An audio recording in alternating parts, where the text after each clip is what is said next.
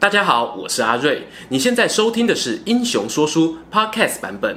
如果你想要观看有搭配图文的影片，欢迎到 YouTube 上搜寻《英雄说书》，诚挚邀请你订阅我们的频道哦。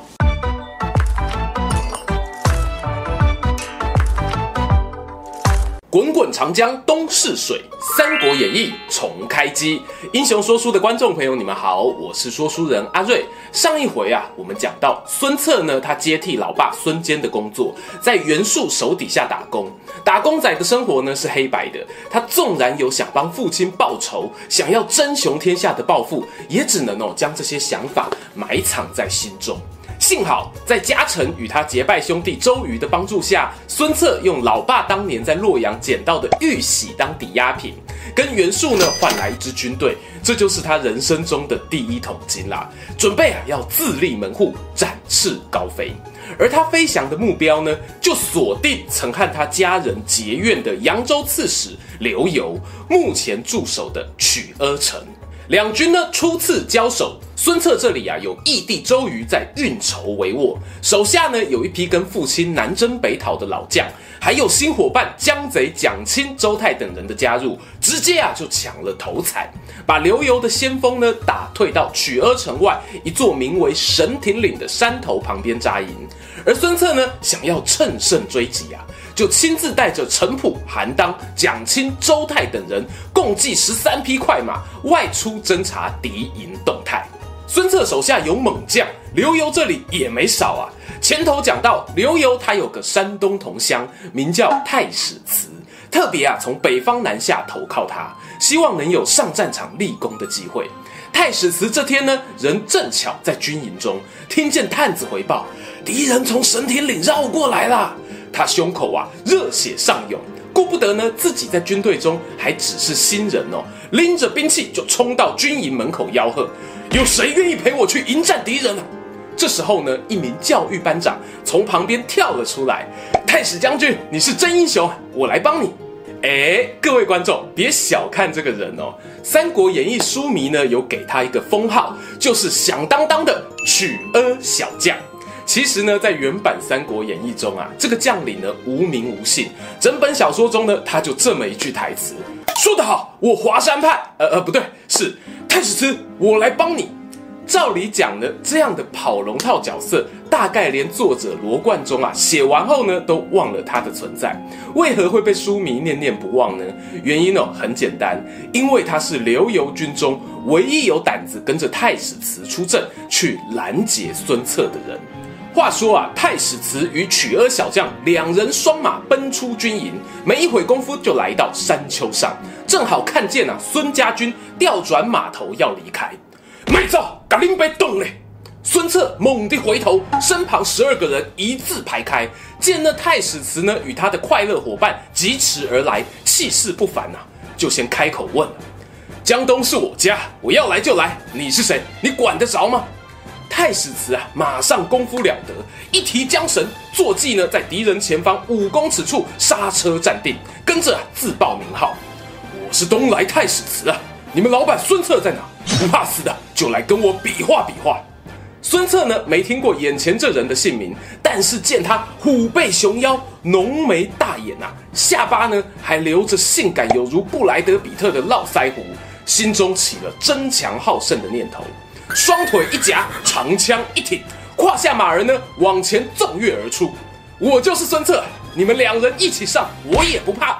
太史慈啊，看见对方来势汹汹，眼中非但没有恐惧，反而放出兴奋的神采，照准对方兵器，来得好！纵马横枪，接过招数。见那两柄长枪啊，舞动成两面银色披风，连骑在马上的人影都看不清楚。孙策家臣啊，在旁边整个傻眼。老将程普等人呢，知道小少爷的本事哦，他的武勇啊，只怕比起老爸孙坚年轻时呢，还更胜三分。没有想到刘友手下竟然有人可以与孙策斗到旗鼓相当，大家都暗暗称奇。却说那太史慈啊，看对手一把长枪使得滴水不漏，也是打从心底佩服啊，眉头一皱，计上心来。他卖了个破绽，调转马头呢，往斜里冲杀出去。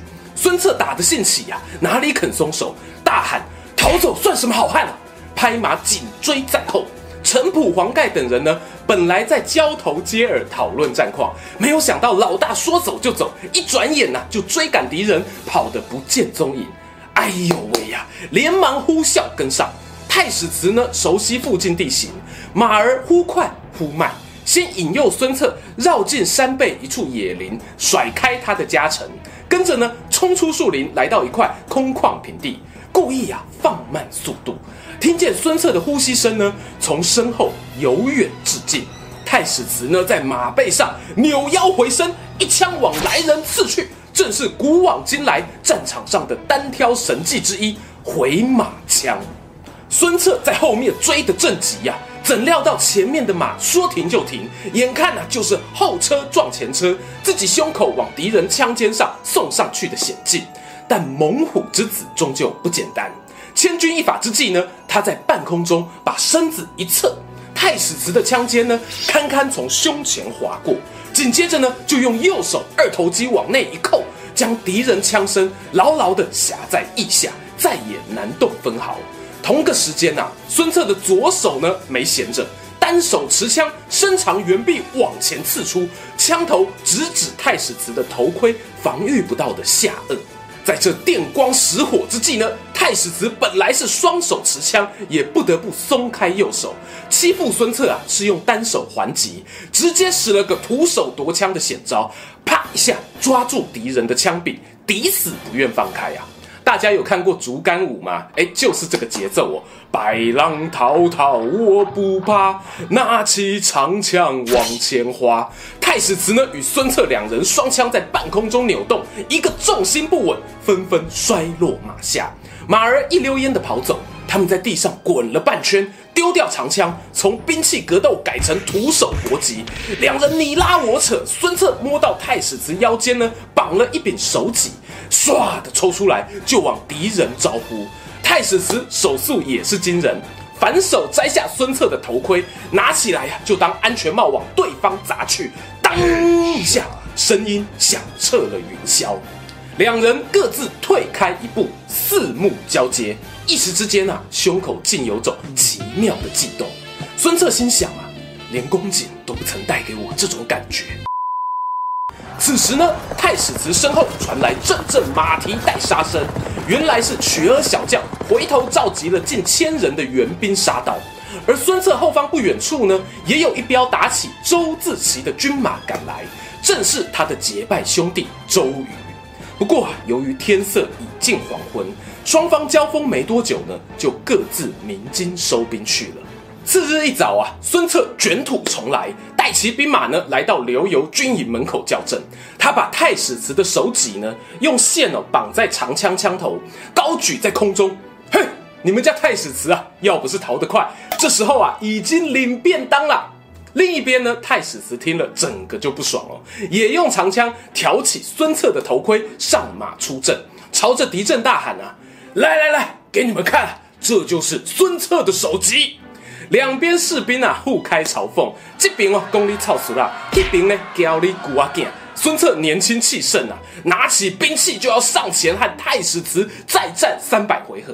老将陈普呢，从旁拉住少主人：“伯父啊，你是三军统帅，不容有失啊，让老夫先上。”陈普呢，挺起他的独门兵器铁戟蛇矛，抢先上前邀战。他毕竟啊是打过陶董大联盟的人，曾经和孙坚一起大战华雄，临敌经验呢非常丰富。和太史慈呢单打独斗了三十回合啊，丝毫不落下风。然而呢，太史慈终究年轻，气血饱满啊，越打越是精神。到了第三十一回合上，见那个陈普呢蛇矛出招慢了半拍，心中大喜啊，一招打蛇随棍上。长枪呢，顺着对手兵器抢进内门，眼看就要生擒对方。当当当，刘游大本营呢，却传来了要求撤军的信号。太史慈啊，气得直问左右：“我正要捉拿敌将啊，主公为何要撤兵呢？”一问之下才知道。原来孙策的好妈吉周瑜啊，趁着大家注意力集中在神亭岭这边的单挑校阵时，亲自带领特遣队趁乱摸走了曲阿城。等到刘繇发现老家失守，已经后悔莫及，只好啊紧急召回将领士兵，往另外一座仅存的城池秣陵撤退。诶，这就是今天的南京市啊。同时呢，他也派遣太史慈前往秣陵南边不远处的宣城招兵买马，准备重整旗鼓，再和孙策决一死战。话说孙家军呢进入曲阿城内，孙策啊见面就先给义弟一个大大的拥抱。公瑾啊，我们兄弟齐心，只怕天下没有办不到的事情啊。周瑜呢面带微笑回答：伯父啊，战争胜利那是将士用命的结果。这次我能这么快速攻下城池，有个人功不可没。来，我给你介绍一下。从外头呢走进一名样貌古怪的男子，身高七尺，肌肉精壮。可是呢，却肤色焦黄，双眼哦布满血丝，像是没睡饱似的。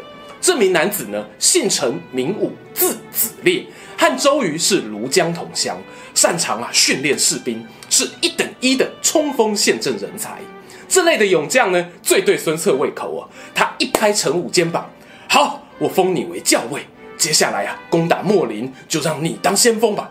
孙家军呢，在城中休息了几天，就继续往莫林进攻。然而，偷袭城池不是孙策的专利呀、啊。刘繇吃了闷亏后呢，决定有样学样，他也派出特遣队，目标呢是去抢回前些日子丢掉的牛渚口。孙策和周瑜共领大军攻打秣陵，打到一半，突然后方传来急报，牛渚口即将失守，敌军啊准备重回曲阿城。孙策火大，把攻城部队呢交给周瑜，自己带领一小批骑兵以急行军回防。不一日的功夫呢，就赶上刘繇的特遣队。对方负责押队的一号小队长名叫于縻。哎，对不起哦，小于啊，你的戏份啊被挪去给曲阿小将了。孙策呢发了一声喊：“孙伯符在此，尔等还不投降？”这于縻啊不知好歹。分不清楚现在谁才是主角，竟然还想要挺枪应战呢！走没有三回合呢，就被孙策一把圈住脖子，从马背上拉了过去。孙策呢，拨马继续前行，打算呢直闯牛渚口。身边一名小兵呢，突然惊呼：“将军，背后有人暗算！”原来呢，刘友手下另一名大将樊能得知同伴被擒后，立刻赶来支援。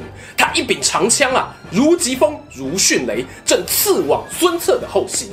在这个 moment，这里吸干，孙策猛地转过头来，虎目圆睁，瞪着樊能：“哇，你来，你来呀、啊！”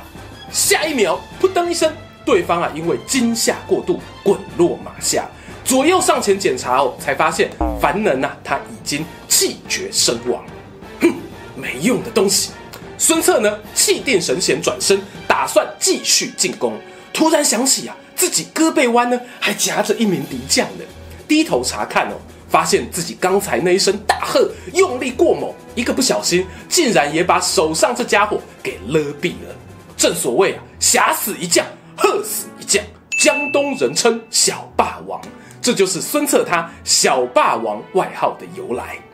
话说啊，孙策解决特遣队的敌人后没多久，进攻秣陵那边呢也传来捷报，刘繇收拾着残兵败将，投靠荆州刘表去也。不过由于刘繇啊只顾着自己逃命，还没来得及通知那个在南边宣城招兵买马的太史慈呢。